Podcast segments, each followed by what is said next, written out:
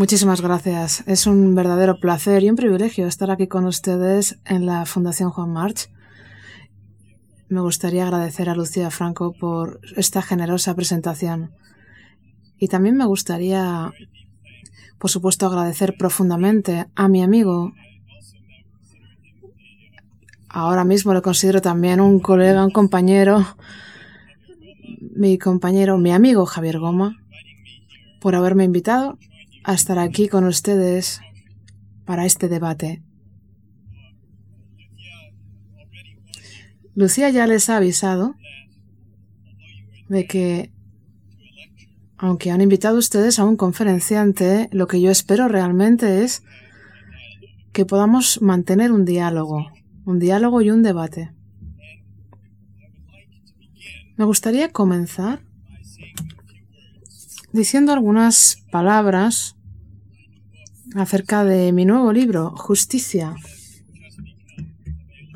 que está disponible desde hace poco tiempo ya en España y en español, y presentarles, plantearles algunas preguntas, algunos interrogantes, algunos interrogantes controvertidos acerca de la justicia. Interrogantes que nos que nos hacen pensar y confrontarnos con el tema político de hoy, de actualidad. En el libro yo discuto algunas de las cosas que han dicho filósofos muy conocidos acerca de la justicia. Considero tres puntos de vista tradicionales sobre justicia que pueden encontrarse en la historia de las ideas. Una tradición dice que la justicia quiere decir la maximización, la maximización del placer o de la felicidad o de, del bienestar colectivo, es decir, la máxima felicidad para el número máximo de personas. Esta sería la filosofía utilitarista de, por supuesto, el filósofo inglés y político de Jeremy Bentham y, por supuesto, el también conocido John Stuart Mill. La segunda corriente de pensamiento acerca de la justicia que se encuentra en la tradición es aquella idea de que la justicia no se refiere a la maximización de la justicia o del bienestar, no tiene que ver con los números, o con la maximización del Producto Interior Bruto. De acuerdo a esta segunda tradición, la justicia quiere decir respetar los derechos individuales y, sobre todo, la libertad de escoger por nosotros mismos cómo vivir.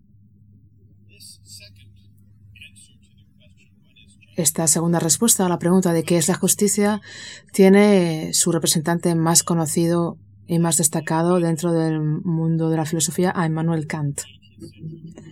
Hablamos del filósofo alemán del siglo XVIII. Y luego tenemos una tercera corriente, una tercera tradición que dice que la justicia no solamente se trata de maximizar el bienestar o la felicidad, y que ni siquiera tampoco se trata de respetar los derechos individuales y la libertad de elección. De acuerdo a esta tercera tradición, la justicia tiene que ver con cultivar y promover la virtud cívica y el bien común. Esta forma de pensar acerca de la justicia es, en cierto sentido, la más antigua dentro de la filosofía occidental, porque se remonta a la filosofía de Aristóteles en la antigua Grecia, en Atenas.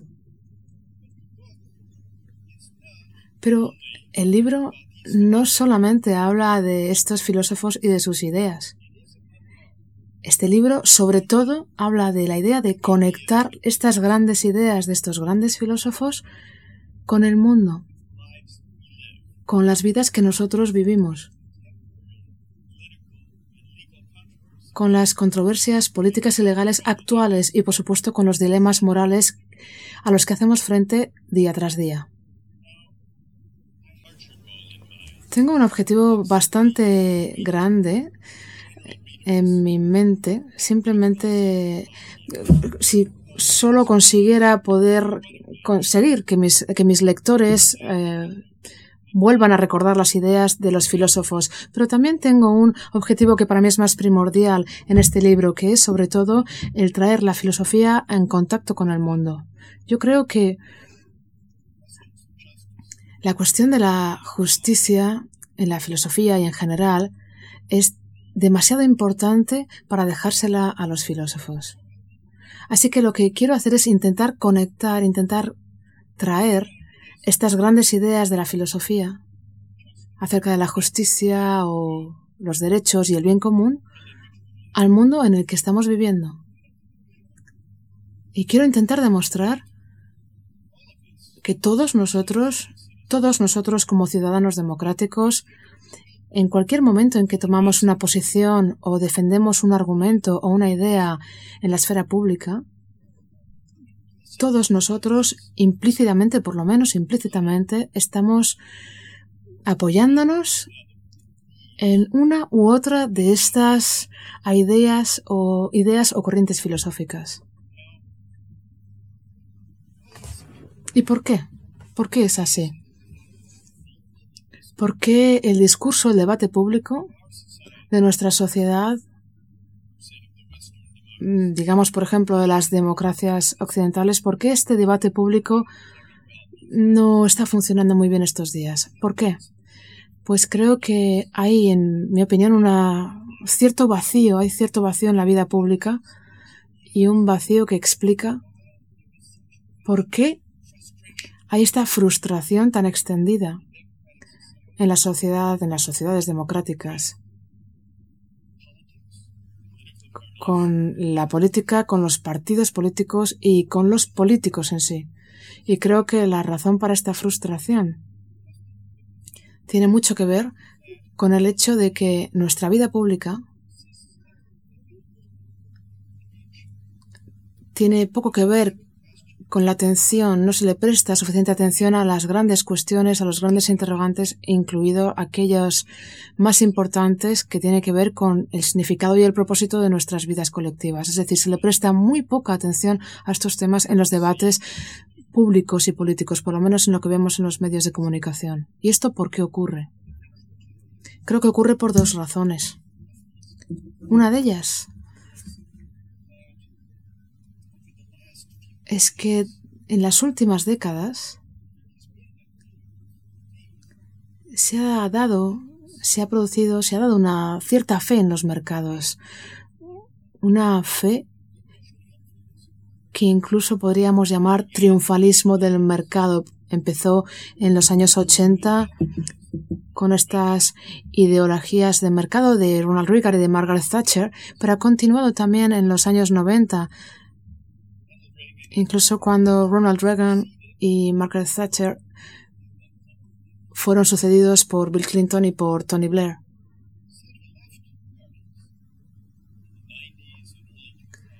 Los partidos políticos realmente no, no, no se han tenido que enfrentar a ningún reto.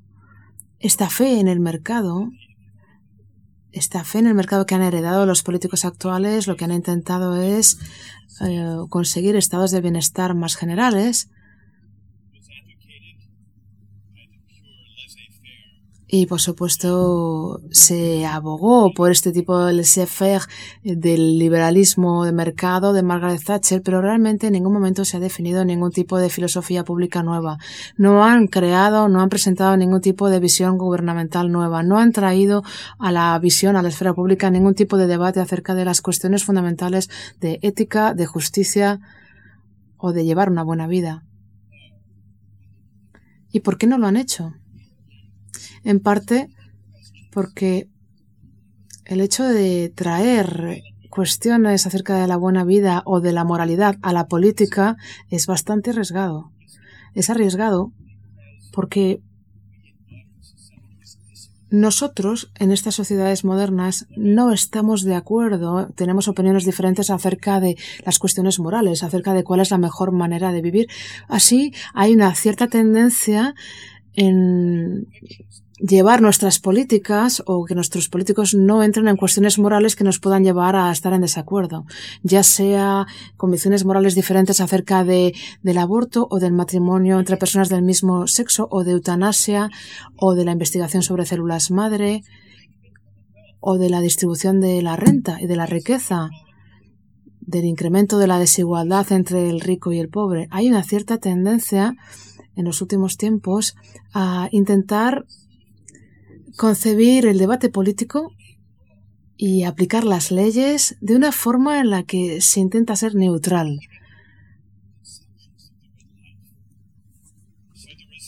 Así, el resultado es una cierta política vacía. Tenemos una política vacía que nos lleva simplemente a una política de gestión, pero que deja a todas las personas normales, a los ciudadanos en general, a los hombres y a las mujeres profundamente insatisfechos.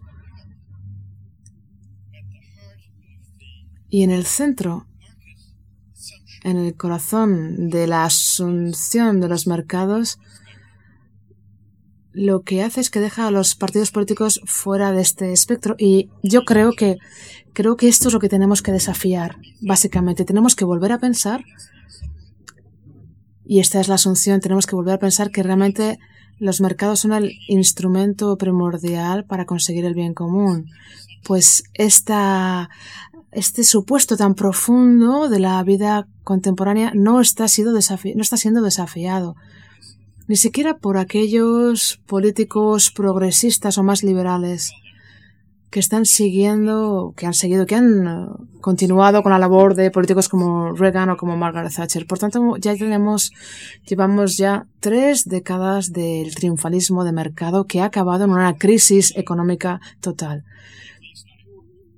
Yo en esos momentos pensaba o esperaba que la crisis financiera supusiera el final de estas tres décadas del triunfalismo del mercado, que nos llevaría un poco a volver a pensar en estos supuestos o en esta asunción de que realmente el mercado era el instrumento primordial para conseguir justicia social para el bien común.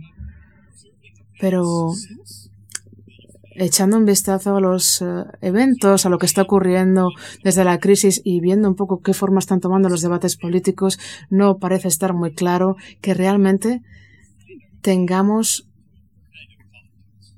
la intención o las ganas o la manera de llegar a una nueva forma de política. Una política, como yo lo llamaría, la política del bien común. Lo que me gustaría hacer es invitarles ustedes invitarles también a tener un diálogo acerca de cómo podría ser este, esta política del bien común. Quiero conocer sus puntos de vista hoy, esta noche. Esto es el aviso que les ha dado Lucía sobre un par de interrogantes o, o controversias bastante actuales de las cuales yo hablo en el libro situaciones que tienen que ver con los mercados y con los desacuerdos acerca de los límites morales del mercado. Por tanto, déjenme comenzar invitándoles a que nos den sus puntos de vista, sus opiniones. Primero, sobre el uso controvertido de los mercados, por ejemplo, el servicio militar. Déjenme comenzar con una historia norteamericana. Durante la Guerra Civil de Estados Unidos, Abraham Lincoln estableció, el Congreso estableció, la primera ley, la primera ley acerca de la obligación del servicio militar para poder luchar en esta guerra civil. Y la ley tenía una provisión bastante inusual es que si se te llamaban a filas, si te llamaban a filas para luchar en la guerra civil y no querías ir, podrías alquilar a un sustituto que asumiera tu lugar, tu puesto. La gente ponía anuncios en los periódicos buscando sustitutos por una cantidad de dinero X. La gente ofrecía, por ejemplo, 800 dólares o 1000 dólares a veces incluso 15.000 o 1.500 dólares, que ya era bastante dinero en esos días, si alguien se ofrecía para luchar en su lugar.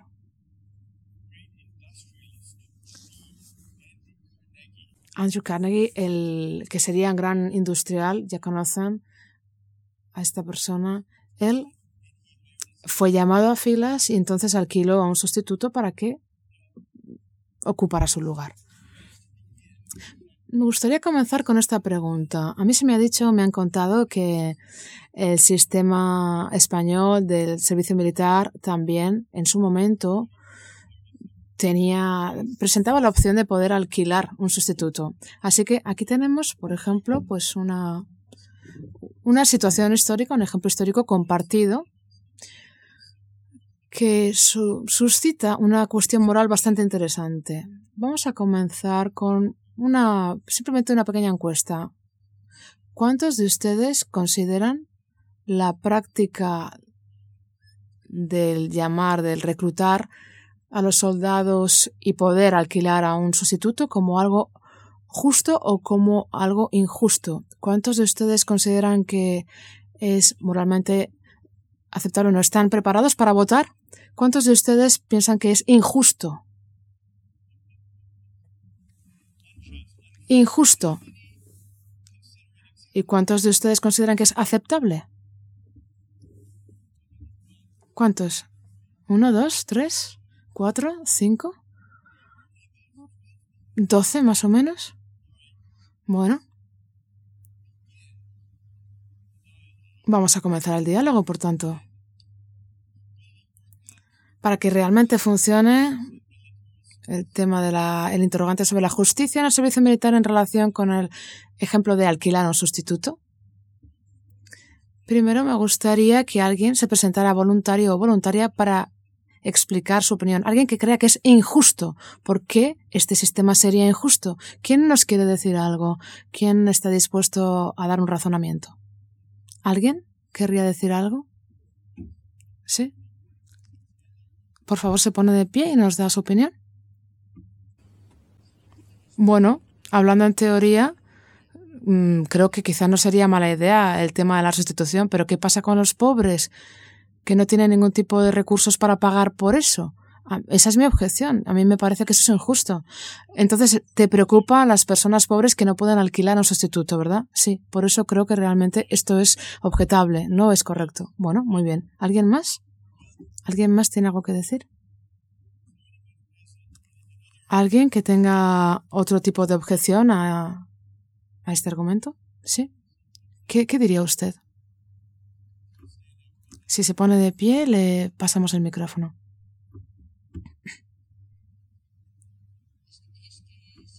Well, this is to save your life just from money. And this is to lead somebody else to die. So the person who is going to take your place is going to die. And this is a crime. This is a crime. It's not just a question of justice. This is a crime. This goes against the right to live and this is against life and this is we have the right to live we have the right to live so if you if you need to go to to war this is something that is totally illegal i mean just for money so this is a crime and i agree with uh, the previous lady and of course what is going to happen with the person that do not have does not have that money to pay for a substitute is totally immoral. This is not moral. If we talk about Aristotle or Kant or any philosopher, this is illegal. To send somebody to die, this is illegal and it's a crime. So this has no common sense at all.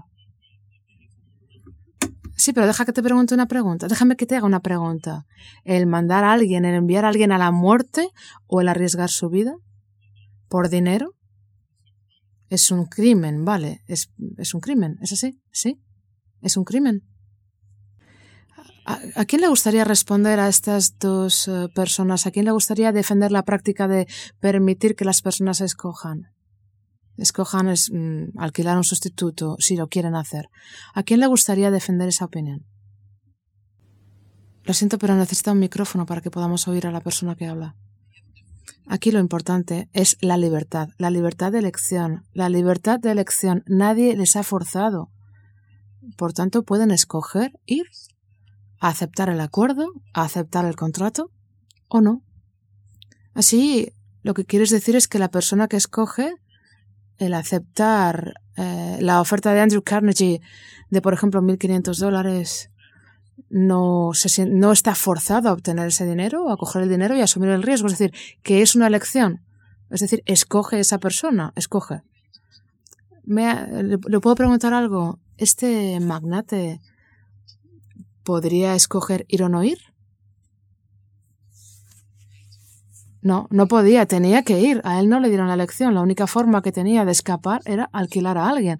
Por tanto, no es una cuestión moral. Si piensan ustedes que es moral o no el alquilar a un sustituto, si, si creen que no es moral el enviar a alguien a la guerra, ¿por qué consideran ustedes que es más moral el hacer que alguien tenga la obligación de ir? La guerra es inmoral en sí. De acuerdo, por tanto. ¿Cuál es su nombre? ¿Cuál es su nombre? Iván. Iván dice que es una libertad de elección. Es decir, que la persona que acepta el dinero eh, considera que es suficiente como para arriesgar su vida y por qué no va a poder tomar esa elección. ¿Tiene usted una respuesta a este argumento? Se pone de pie, por favor. Necesitamos el micrófono para interpretar. Estoy de acuerdo con él en que la persona que está aceptando el dinero realmente tiene la libertad para decir sí o no. Pero la persona que no tiene ese dinero y que tiene que ir a la guerra, esa persona no puede decidir, solamente aquel que tiene dinero. Por tanto, creo que esta sería la respuesta pues en este sentido creo que es injusto porque solamente las personas que tienen dinero pueden salvarse de la guerra. Por tanto, no estás de acuerdo con la situación. Pero ¿cómo responderías al punto de vista de Iván de que entonces todo el mundo está obligado a ir? ¿Y por qué, está, por qué es justo obligar a todo el mundo a ir a la guerra? Porque esto es igualdad. Deja de ser igualdad cuando es una cuestión de dinero. For me, the problem is that this is not a freedom of choice. This is just an economical question. Not all the civic duties have this kind of economical trend because if we think about economics only, if somebody, for example, is going to take my land for uh, building a road, it's just a question of paying money. But in my opinion, all those civic civic duties are not translated, cannot be translated into money if everything can be translated into money, of course, everything is absolutely. Mm, I mean, we we can say about we can say anything about anything because it's a question of who has the money. En ese sentido, este es un argumento diferente. Algunas personas no están de acuerdo. Esto es bastante curioso porque tenemos dos razones diferentes. A la hora de considerar que este sistema de alquilar a un sustituto es injusto o no. Una razón por la que no sería justo es por el tema de la igualdad. Esa es la razón o el razonamiento que diría que no todo el mundo tiene la capacidad de hacer esa elección de alquilar a un sustituto porque hay personas que no se lo pueden permitir. Pero ahora tenemos un, segundo argumento que es diferente en contra de alquilar un sustituto, que sería independiente del tema de la justicia, de si es justo o no es justo, o de la igualdad. Este es el razonamiento. ¿Cuál es su nombre? Perdone. Manuel. Manuel dice que el servicio militar es una obligación, es un, un deber cívico y que hay determinados deberes cívicos, determinados bienes o responsabilidades públicas que no deberían estar sujetas a las transacciones económicas de comprarse y venderse. Creo que lo he entendido correctamente, ¿verdad? Por tanto, aquí lo que tenemos realmente, y luego tenemos el tercer argumento, por supuesto, de que el argumento en nombre de la libertad de elección que dice la gente tendría que ser libre para decidir por sí misma si quiere eh, comprar el hecho de no ir a la guerra o si quiere entrar o no. Pero vamos a pensar otra forma de de distribuir el tema del servicio militar, que es más normal en estos días en España, es así desde el año 2001, y es el tema de que no sea a través de reclutar a filas o de llamar a filas, sino a través de un ejército profesional pagado. Este es, este es el sistema también del servicio militar que tenemos ahora en Estados Unidos después de, del final de la guerra de Vietnam. Se abolió el servicio militar obligatorio y se estableció el ejército profesional. Aquí voy a presentarles una, una pregunta a la mayoría de ustedes que consideran que el sistema de alquilar a un sustituto es injusto. Si alquilar a un sustituto es injusto porque no da, no ofrece las mismas oportunidades a los ricos y a los pobres? ¿O, o porque la gente no tendría que ser capaz de, de pagar el escaparse de sus obligaciones civiles? Es decir, estas dos razones para rechazar el sistema de alquilar a un sustituto? Si eso es así, no ¿no está claro que también estos dos principios condenarían el sistema de la mayor parte de los países democráticos de la situación actual de pagar a un ejército profesional? Vamos a ver, hagamos una encuesta acerca de qué piensan las personas acerca del ejército profesional pagado. ¿Cuántos de ustedes piensan que el sistema que tenemos en la actualidad en España y en Estados Unidos es injusto? Injusto. ¿Y cuántos de ustedes consideran que el sistema es justo o aceptable? Pues parece que aquí en este caso la mayoría están de acuerdo con el tema del ejército profesional pagado. Pues entonces esto es un desafío. Aquí está el tema porque aquí está el reto a la mayoría. La mayor parte de ustedes rechazaban el sistema de alquilar a un sustituto sobre la base de, de que esto hacía que el servicio militar se convirtiera en algo que fuera llevado a cabo por aquellas personas que no tenían los recursos para pagarse su, su salida, por decirlo de alguna forma, o por ejemplo que era que no era justo porque no se debería pagar el hecho de tener que evadirse uno de sus obligaciones cívicas. Pues ¿por qué no esos dos argumentos en contra de alquilar a un sustituto no se pueden aplicar también para condenar el ejército profesional pagado desde el punto de vista moral? ¿Qué ocurre? Que simplemente lo, eh, lo, que hemos hecho es universalizar las características del sustituto por alquiler y en cambio todo esto a ustedes les parece que es justo. Por tanto, ¿quién podría explicar la diferencia moral entre estas dos, estos dos sistemas? ¿Sí? Well, there is a great difference between those two because the professional paid army chooses they choose to be, they choose that profession as any other profession, as doctors or lawyers, any other profession. So it's much more efficient. That involves less number of deaths and it's fantastic, even from the point of view of human beings, because we will have less casualties. It's going to be much more efficient and much more intelligent. But the other thing is not, we cannot compare that because there are some things that cannot be bought or sold. And in my opinion, we cannot buy or sold organs, for example, and this is happening now in Africa. They are selling and buying organs. This should be free. ¿Me permite hacer una pregunta? Hay algunas cosas, hay algunas cosas, según lo que dice usted, que no deberían comprarse o venderse, no deberían estar disponibles para comprar o vender, como los órganos, por ejemplo. ¿Usted cree que, que el servicio militar tendría que ser una de esas cosas que no se deberían comprar o vender por dinero? I think that yes, because this is a responsibility. So if we have a war at that moment and we need people and the government or the country needs people to go to war, I think this should not be, should not be something to buy or sell. But this is not exactly the same as organs. But anyway, not everything is susceptible to buy or sell. Freedom is not over morality. For example, in this thing, freedom has its limits. Mm. ¿Quién tiene algo que decir a esto? ¿Quién tiene algo que responder a esto? ¿Alguien querría responder? Thank you.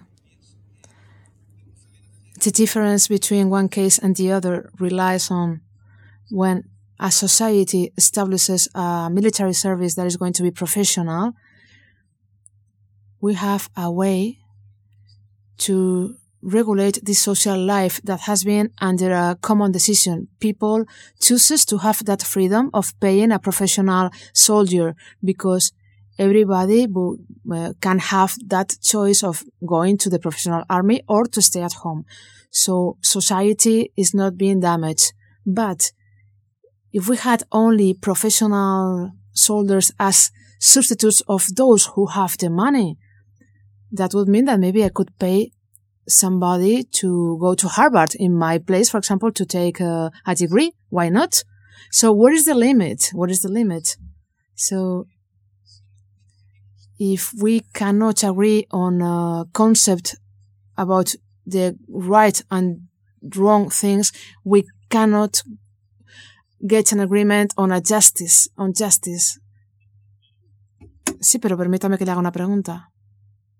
¿Te, ¿Le preocupa que con un ejército profesional pagado el resultado sea que los miembros de la sociedad que son ricos, muy pocos de los ricos se unan a, este, a este ejército profesional, mientras que aquellos que tienen menos oportunidades en la sociedad, los mismos pobres que aceptaban en ese momento la oferta de Andrew Carnegie, en el caso del que hablábamos antes, que sean los pobres, los pobres realmente los que acaben al final arriesgando su vida por dinero. ¿Te preocupa eso? No, I don't think that would bother me because it would be something similar that than in a case, for example, when an actor chooses one stuntman to do a dangerous uh, scene. It's the same.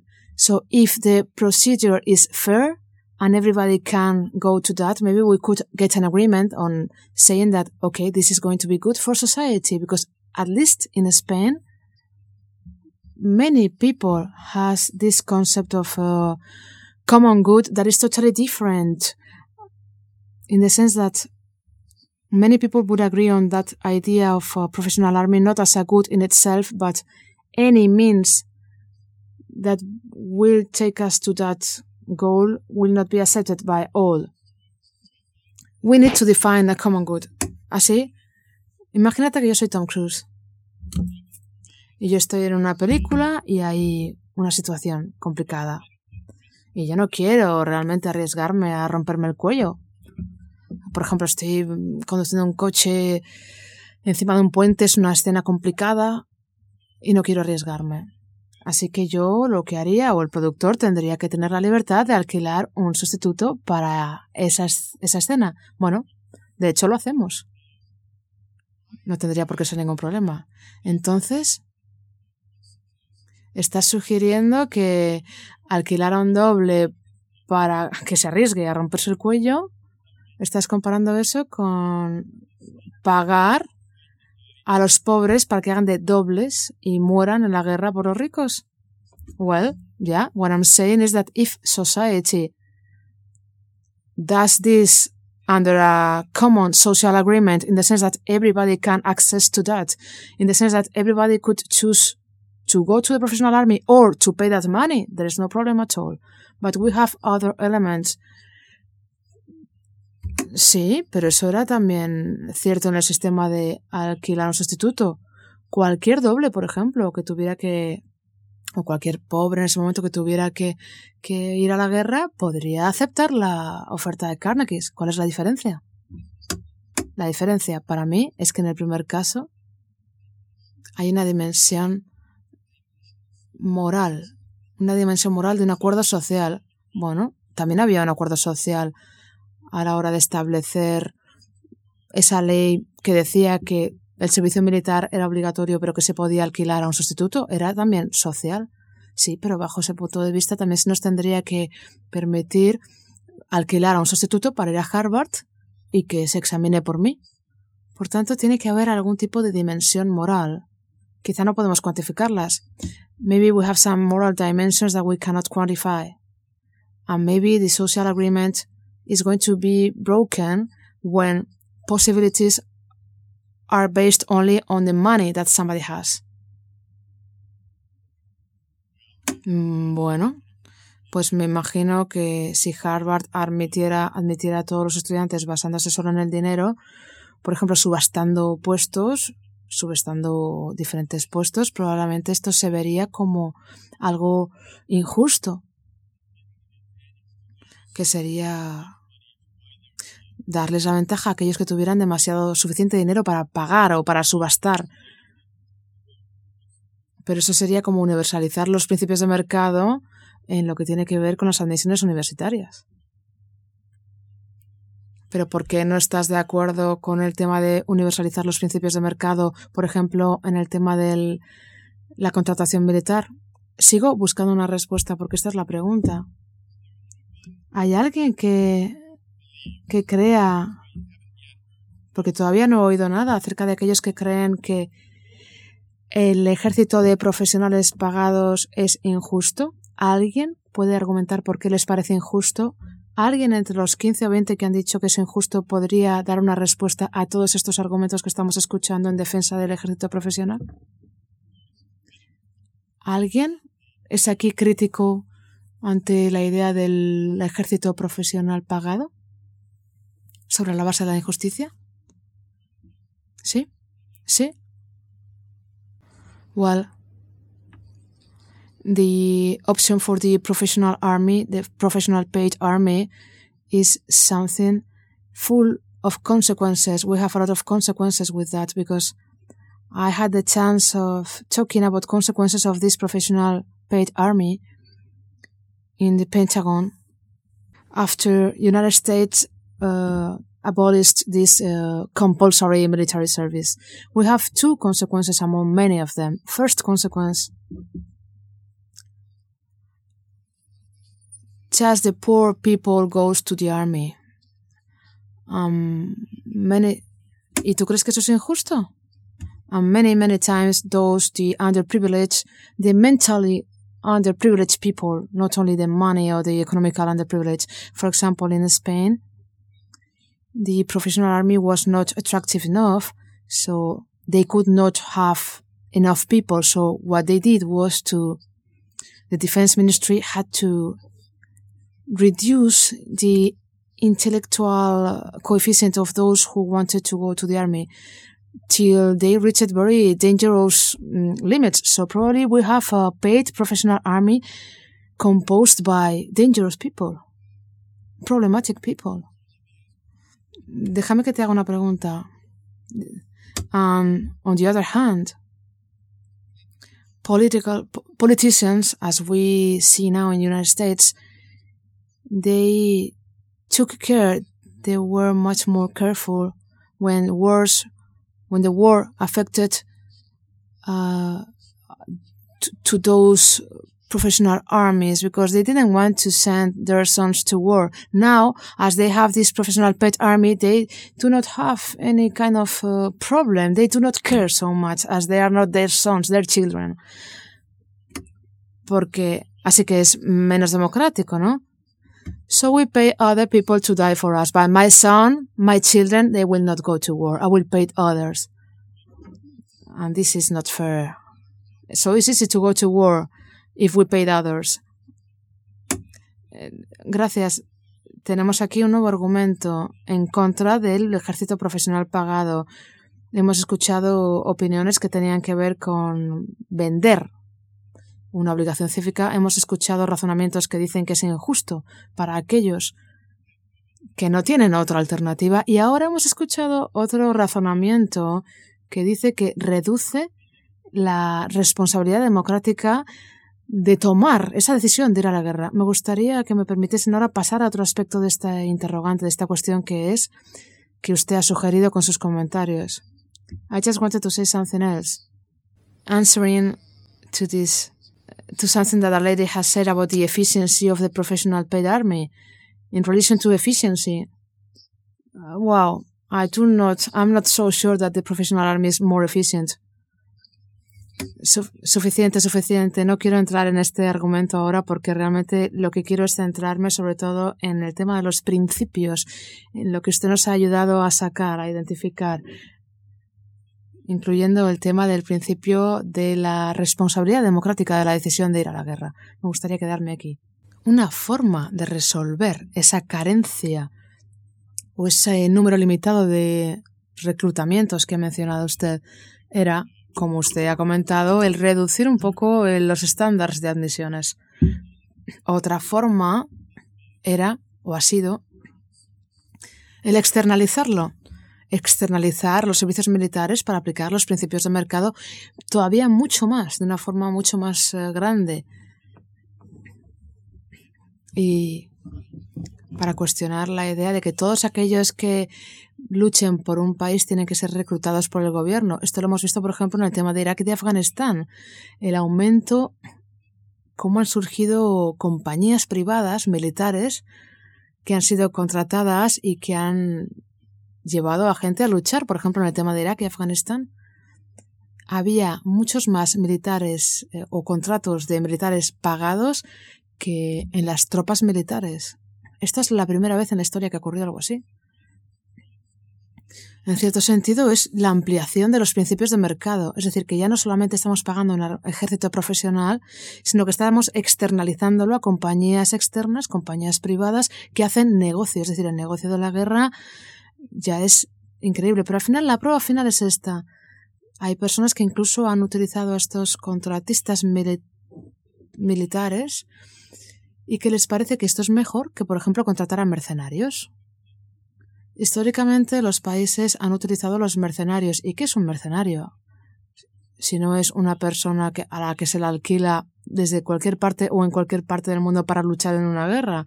Esto lo hemos visto en Libia hoy, lo estamos viendo en Libia hoy, que Gaddafi, en un intento de, de, reducir estos levantamientos, está alquilando y ha alquilado mercenarios africanos con estos eh, cascos amarillos de construcción para intentar aplastar las manifestaciones de revuelta.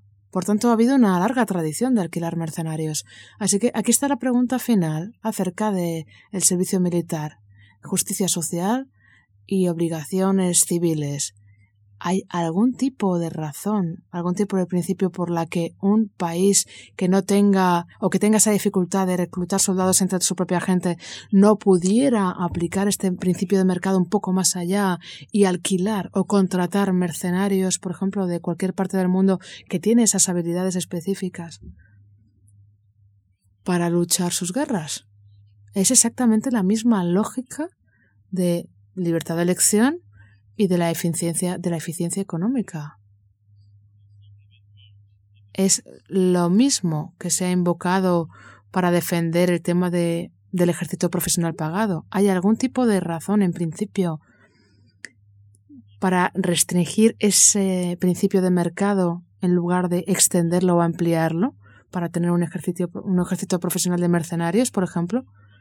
Bueno, vamos a hacer la última pregunta. ¿Cuántos de ustedes considerarían que un, un que un ejército profesional hecho de mercenarios pagados es moralmente objetable?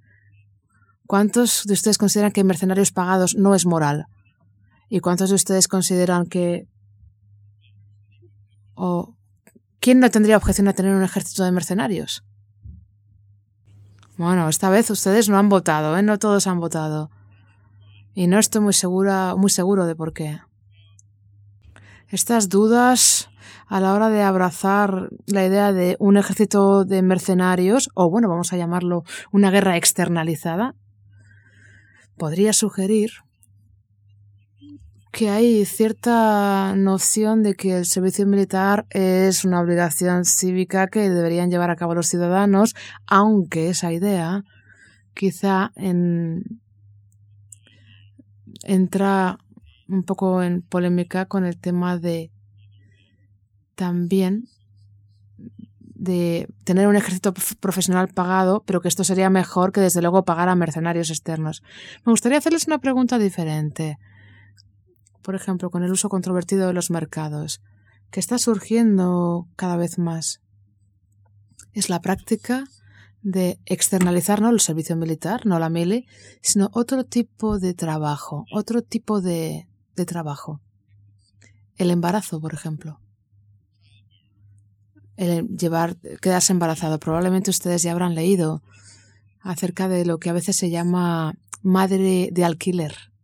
Madre de alquiler o madre en subrogación, que básicamente implica a una pareja que no puede concebir un niño, un niño propio, lo que hacen es alquilar a una mujer para que la mujer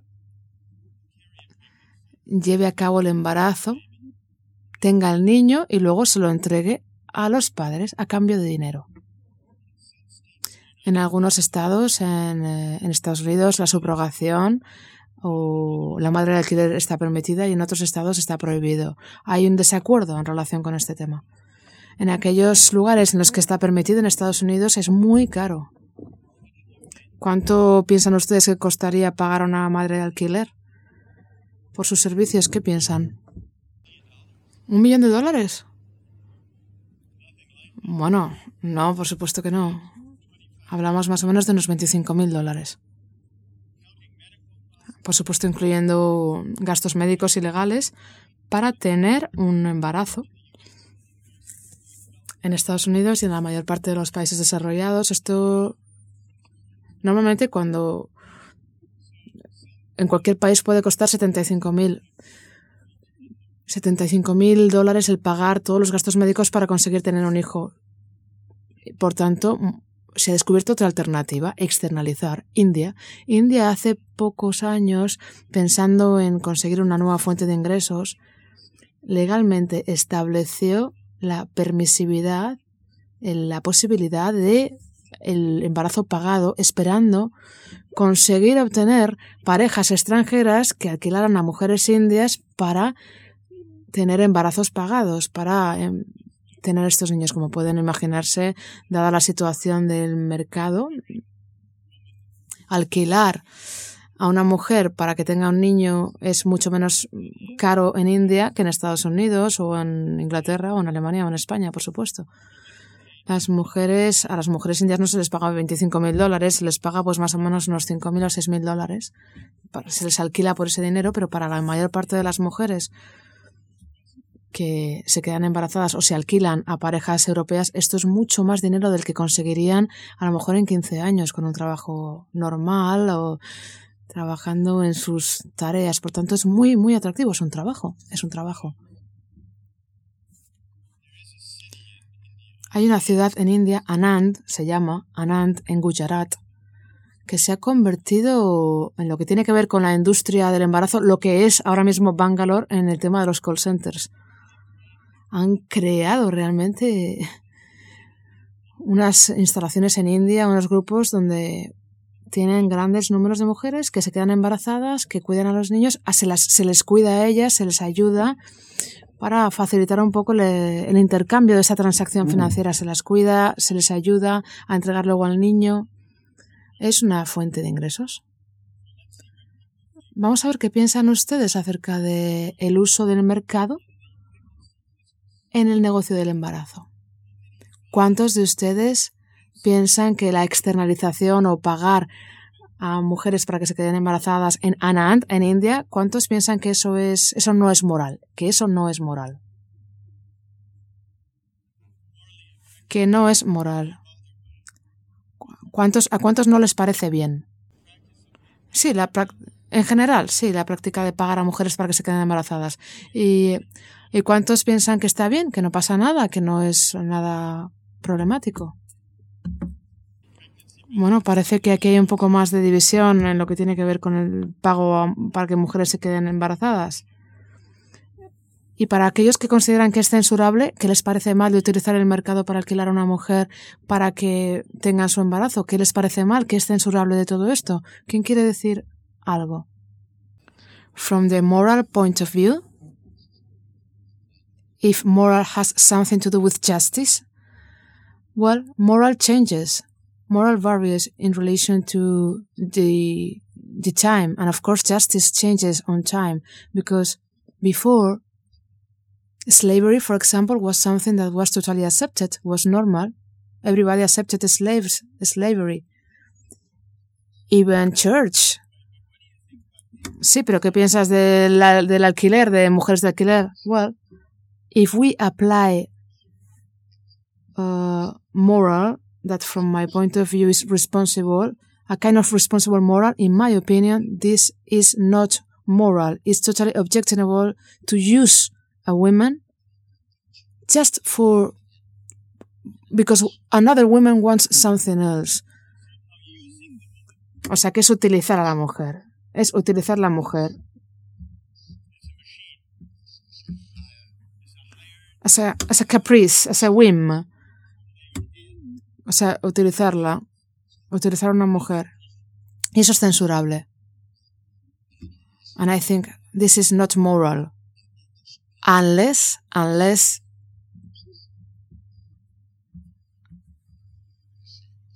unless this hiring uh, happens due to medical reasons. Like, for example, when women cannot have children, so they decide to, to go for that. Maybe this. Entonces, ¿eso está bien? Entonces, ¿se puede utilizar una mujer como una máquina? Well, moral cannot be general. We need to discriminate. Moral cannot be general. We need to discriminate. From a point of view, we need to go the object of justice is to discern, to discriminate, to differentiate. This is the object of justice. Bueno, ¿quién está en desacuerdo con esto? ¿Quién defiende? ¿Quién quiere dar una defensa acerca del, del embarazo por alquiler? Por favor. Ah, ¿tú piensas que es censurable o no? ¿Por qué? ¿Por qué? ¿Por qué piensas que es censurable? ¿Por qué? ¿Por qué piensas que es censurable? Well, I think it's not moral because if moral is not supported on natural law, if we do not consider natural law, we cannot call it moral. So the fact that we put under the market principle something as natural as having a child, as uh, delivering a child, for me is like against nature. This is against the laws of nature, so this cannot be moral. esto va en contra de las leyes de la naturaleza. Es decir, que, por ejemplo, si una, si una hermana asume el embarazo de, de su hermana porque su hermana no puede, sin pago, sin nada, sin, sin pagar, simplemente porque su hermana es infértil, ¿eso es inmoral? ¿Eso también sería inmoral? O sea que para ti no, tiene que, no es una cuestión del pago, no es por el dinero, no es eso, es porque es una cuestión de naturaleza. ¿Quién quiere decir algo? ¿Quién quiere... Necesito alguien que defenda este tema del embarazo pagado. ¿Alguien va a defenderlo? Quiero defenderlo porque creo que es un caso totalmente diferente del cual que, al que usted ha mencionado antes. Usted ha hablado antes del, del ejército profesional, pero esto parte de que la esencia de la guerra ya es mala lo que estás ofreciéndonos son mecanismos para solucionar un problema que ya es moralmente, es inmoral, por supuesto, porque es la guerra. Yo no estoy de acuerdo con la guerra, pero esto no tiene nada que ver con los mercados, esto es simplemente una objeción. Pero aquí el tema de la madre de alquiler es totalmente diferente, porque aquí lo que se está ofreciendo es una solución para la vida, una solución para la vida. Aunque haya una transacción económica, no tiene nada que ver. Aquí se asume el riesgo. Se le paga a la mujer porque asume el riesgo biológico y médico de que pueda tener un problema, pero es una elección de la persona. O sea que es una elección de la persona. Sí. Es decir, que la mujer en India, la mujer en India puede escoger por sí misma, como ha dicho Iván, como la persona que escoge luchar. ¿Es una elección libre? Sí, el riesgo que está asumiendo es muy limitado en estos momentos, actualmente. Pero tendría que decidirlo ella si el riesgo merece la pena o no, o si el dinero es suficiente. O sea, libertad de elección, ¿no? Que es en principio de mercado. Sí, pero esta mujer tiene la información para decidir. ¿Hay alguien? A ver, lo que hemos oído hasta ahora en defensa de, del uso de mercado para el servicio militar y para el alquiler de para las madres de alquiler, lo que está diciendo el argumento del mercado es que la gente tiene que ser libre para escoger por sí misma. Es decir, permitir a la gente comprar y vender servicios y que eso es una forma de respetar su libertad, su libertad de elección. ¿Quién querría decir algo en contra de ese argumento en el caso de las madres de alquiler por dinero. ¿Alguien? ¿Sí? ¿Se puede levantar, por favor? ¿Y nos puede decir por qué está en desacuerdo con este tema? Ah, I was wrong. I wanted to I wanted to defend surrogate mother. I want to defend surrogate mother. Perfecto, sí, muy bien. Because that's this has something to do with gender. This is very similar to prostitution. That means when women use their bodies and they use it as uh, to work. I'm in favor of surrogate mothers, and of course, I'm in favor of prostitution. Did you get me? Did you get me? Yeah, pero dinos por qué estás a favor. Because the body of a woman is also a way of work, is a tool for work, and sometimes the, es un instrumento de trabajo, una herramienta de, tra una herramienta de trabajo, tool for work. Yeah, means for work. She said means for work. Mercedes. Mercedes. Mercedes. Tu debate, lo que estás diciendo, tu razonamiento es que realmente el cuerpo de una mujer es una herramienta, es un instrumento para el trabajo. Un instrumento de trabajo y que la mujer tiene que ser libre para decidir cómo utilizar esa herramienta o ese instrumento, en este caso su cuerpo. Y si eso quiere decir vender su cuerpo o alquilarlo en el caso de las mujeres de alquiler o de prostitución, está bien, es su derecho. Y si eso quiere decir eh, alquilarlo o venderlo por durante nueve meses para un embarazo, también es su derecho. ¿Es así? ¿Lo he entendido bien? Yes. Yes because I think that some of the aspects related to care, for example, to caring people, for example, maternity or or sexual work that has to do with caring people, with love and affection. Usually, we do not consider that in the market labor, in the labor market. This is not a, a source of employment and we do not have, we cannot have social security services or prostitutes do not have privilege, like for example, in the, they do not have the right of uh, a sick leave or they do not have the right to, of having a, a holidays leave or holidays payment. But in case of the paid work that usually have to do with gender are done by men, and this has a lot to do with women working. I think there's something like this. Usually we women, when we decide to go against the use of our body is because we think that this is something that should not be used. But, but this is a question of gender. I'm not sure I've explained myself right.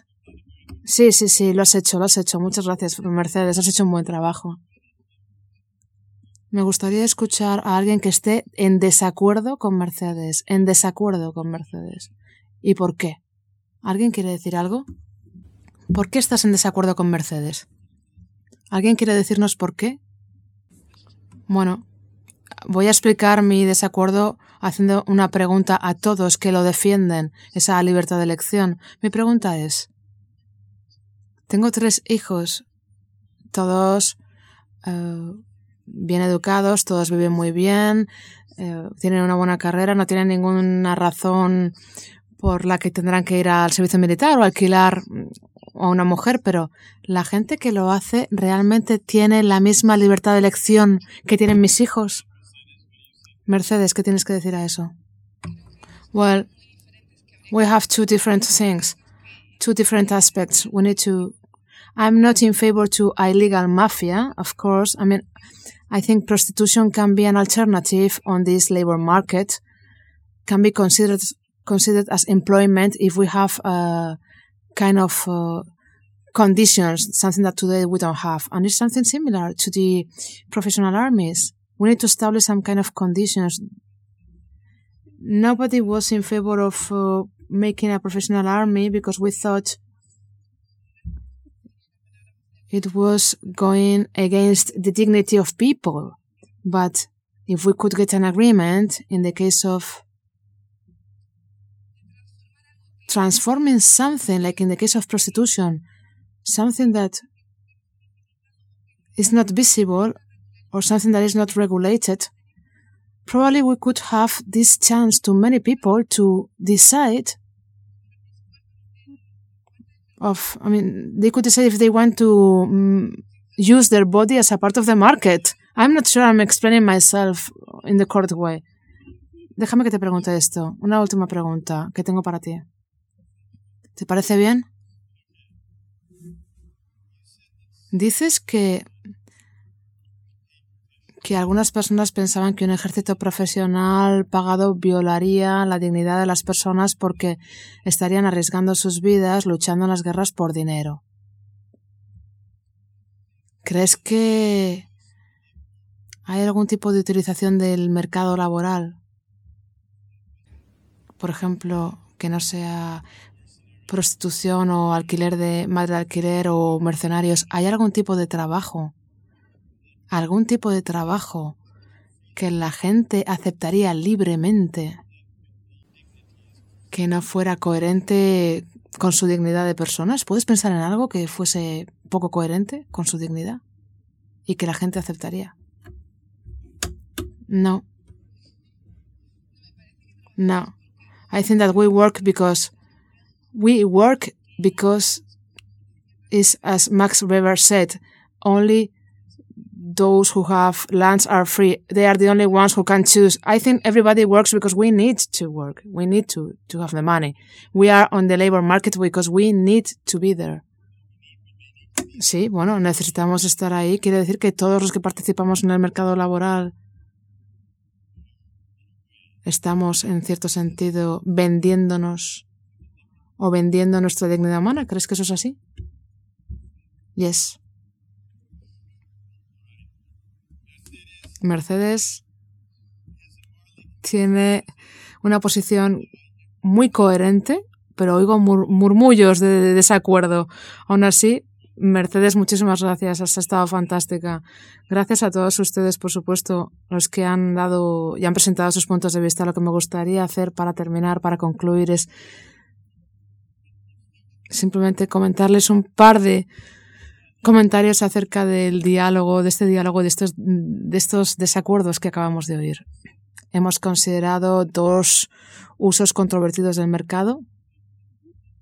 Un mercado en el servicio militar de pagar a las personas para que arriesguen su vida en la guerra.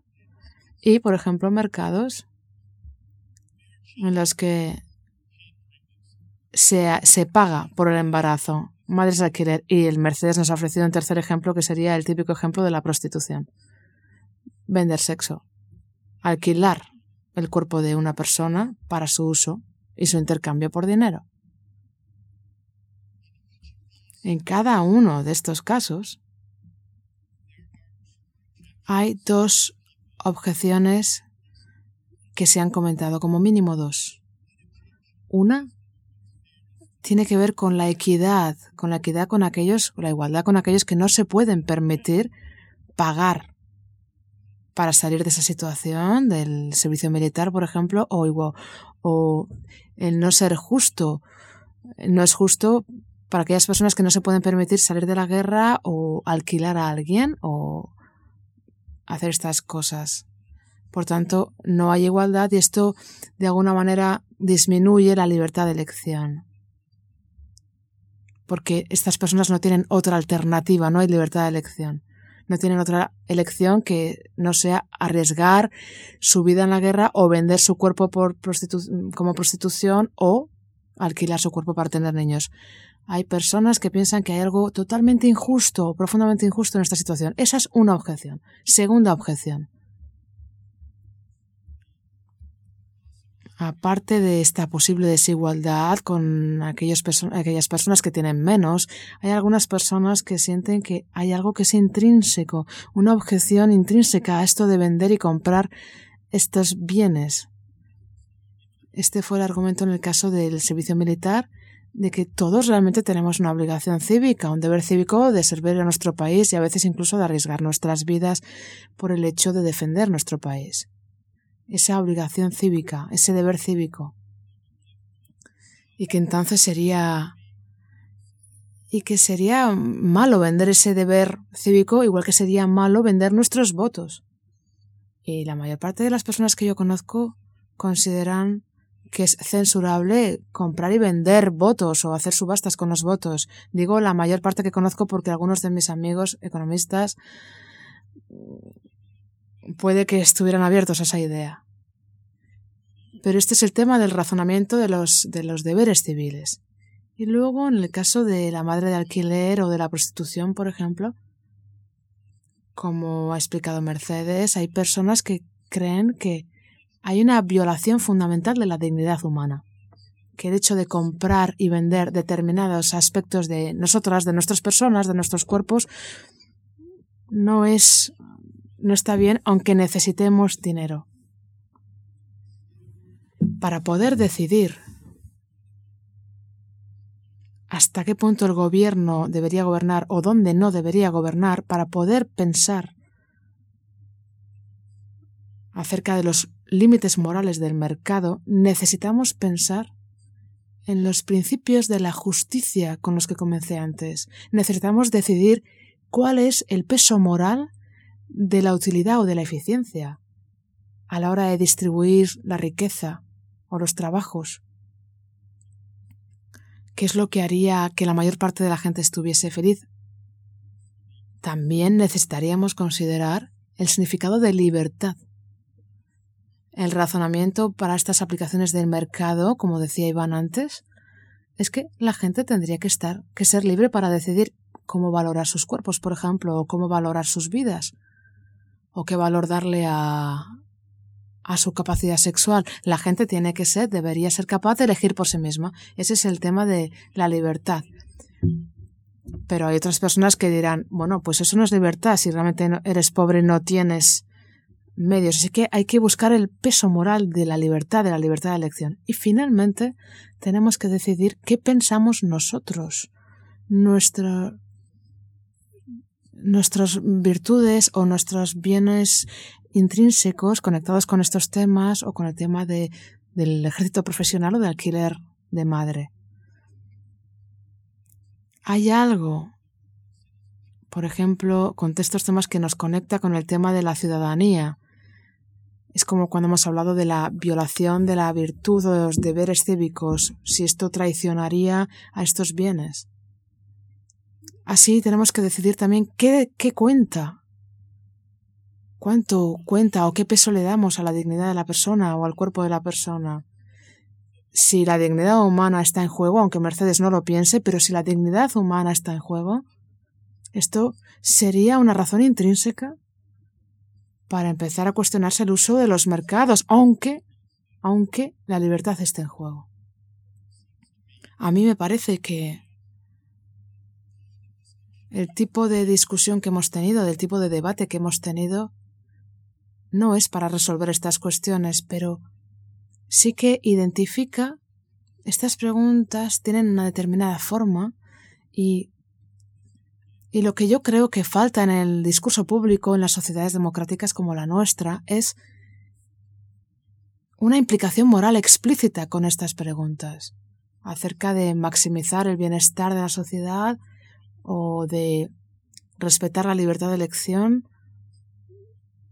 y ser capaces de razonar juntos, aunque no estemos de acuerdo, acerca del significado, el significado intrínseco de los bienes sociales, del bien social de la ciudadanía, incluyendo, por supuesto, el alquiler de madres, etc. Estos son los debates que realmente no hemos tenido en nuestra esfera pública. Estos son los debates que, que se han desplazado, que se han dejado a un lado asumiendo una cierta fe de que el mercado por sí mismo puede definir la justicia y puede de verdad llevarnos a la libertad. La conclusión que yo sacaría, que yo obtendría, no tiene que ver con quién tenía razón o quién no la tenía, porque no hemos llegado a ninguna conclusión, simplemente hemos comenzado a hacer preguntas. Pero el tipo de diálogo que hemos tenido aquí, gracias a todas las personas que han colaborado, es un ejemplo, una ilustración de del discurso moral que a mí me parece que falta y que es necesario si realmente queremos comenzar a darnos cuenta de la idea de la idea del ideal democrático, de, de la política del bien común. Muchísimas gracias. Gracias.